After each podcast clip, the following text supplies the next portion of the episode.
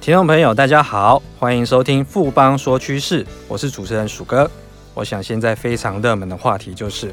苹果新机即将上市。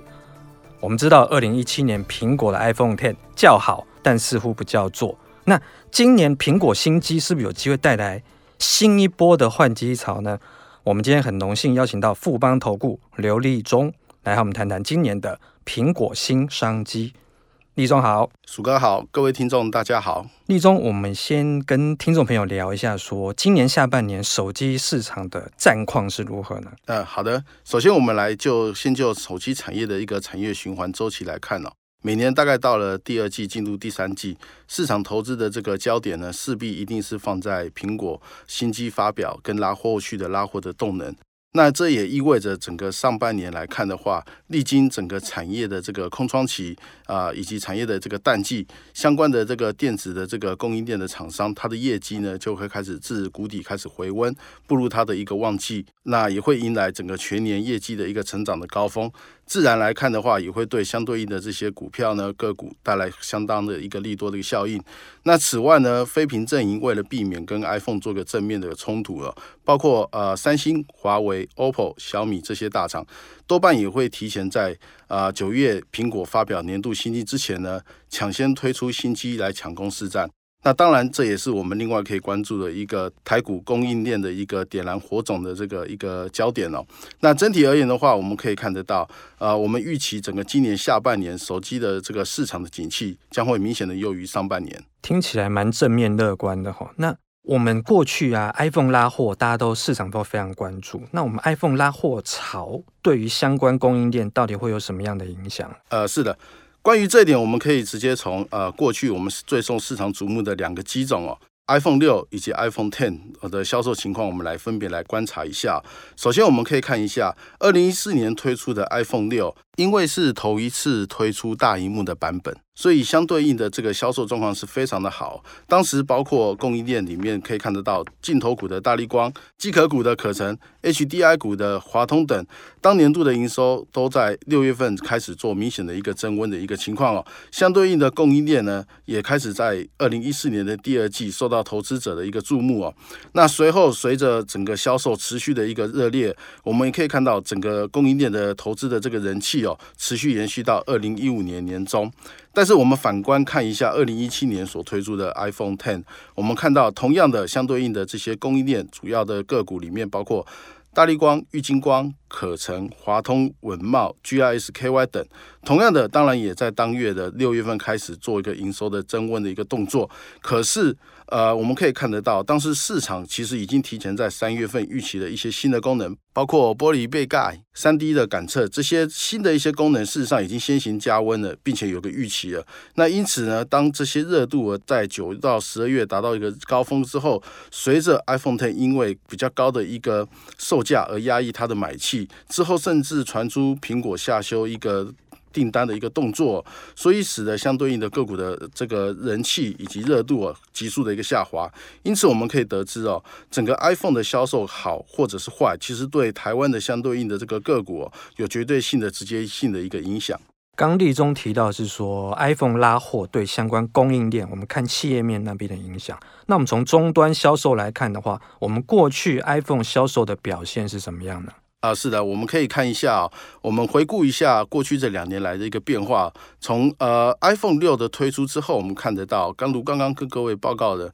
呃大荧幕的这个第一款的这个机种上市之后，销售一片大好。但是随后所推出的 iPhone 六 S 跟 iPhone 七，因为比较没有所谓的创新的设计，使得销售开始降温，甚至在呃推出的当年度出现了呃年度的一个负成长的一个情况哦。之后我们看到二零一七年所推出的 iPhone Ten，虽然在呃规格上主打 OLED 面板、玻璃背盖、双镜头以及首次搭载 3D 感测这样子的一个高规格的一个功能，虽然激起了部分 iPhone 六使用者的换机的一个需求。但是整体来看的话，因为 iPhone X 的这个高的售价，使得果粉的这个换机的这个动能相对是有限制的。那因此整体来看的话，我们看得到整个二零一八年的上半年整体的这个销售的状况，事实上是相对偏弱的。那么我们的重头戏来了，今年苹果新机，你觉得有什么最大的亮点？呃，回答这个问题之前呢，我们可以先来回顾一下，呃，去年二零一七年所推出的 iPhone Ten，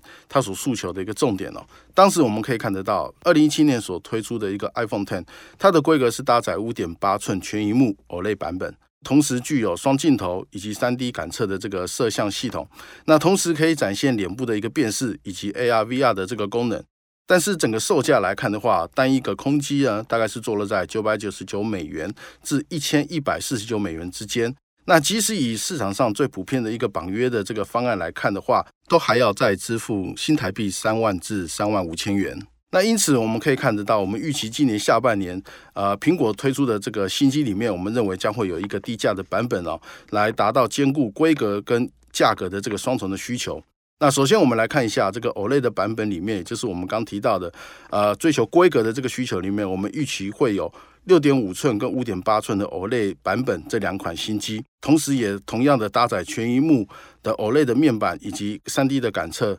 那同时我们现在来看一下，我们预期今年下半年的重头戏，也就是低价的这个六点一寸的 LCD 版本哦，我们认为同样的也是搭载全萤幕。以及 Face ID 的功能，在最主要的是在价格上哦，我们认为跟原本的 iPhone Ten 的九百九十元美金起跳的这样子的一个水准来看的话，至少低了呃三百到四百块美金，相对来讲具有比较高的性价比。那甚至我们认为，整个六点一寸 LCD 版本的 iPhone 它的整个出货量啊，可望占整个三款的这个新款的 iPhone 的总出货量五高达五十 percent 以上，成为推升苹果下半年业绩的主要的一个成长的一个动能。立中这边提到，六点一寸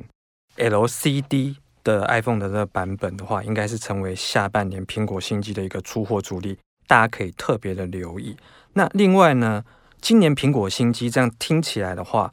是不是很有可能会有一波新的换机潮出现呢？啊，针对这个问题啊，我们的答案是比较偏正面的哦。最主要是我们单纯先就二零一四年到二零一五年热销的 iPhone 六的这个情况来看的话，当时 iPhone 六的总销售量大概是在三点三亿只。如果我们扣除我们所预估的 iPhone 八以及 iPhone Ten 的这个销售量，大约是在一点四二亿只的情况来看的话，啊，我们认为至少在目前来看的话，至少就有潜在一点九亿只以上的这个换机量。那这还是单单的这个。估计目前来讲，果粉所所潜在的一个换机的一个需求，如刚所述的，啊，整个低价的 iPhone，事实上它具有更高的一个性价比，因此我们认为更会吸引其他非屏阵营的一个换机，是值得可以期待的。那立中，我们要怎么去观察说，我们今年下半年苹果新机 iPhone 它启动拉货的讯号呢？啊，这一点我们建议听众朋友可以从上游的供应链的一个动向来做一个观察。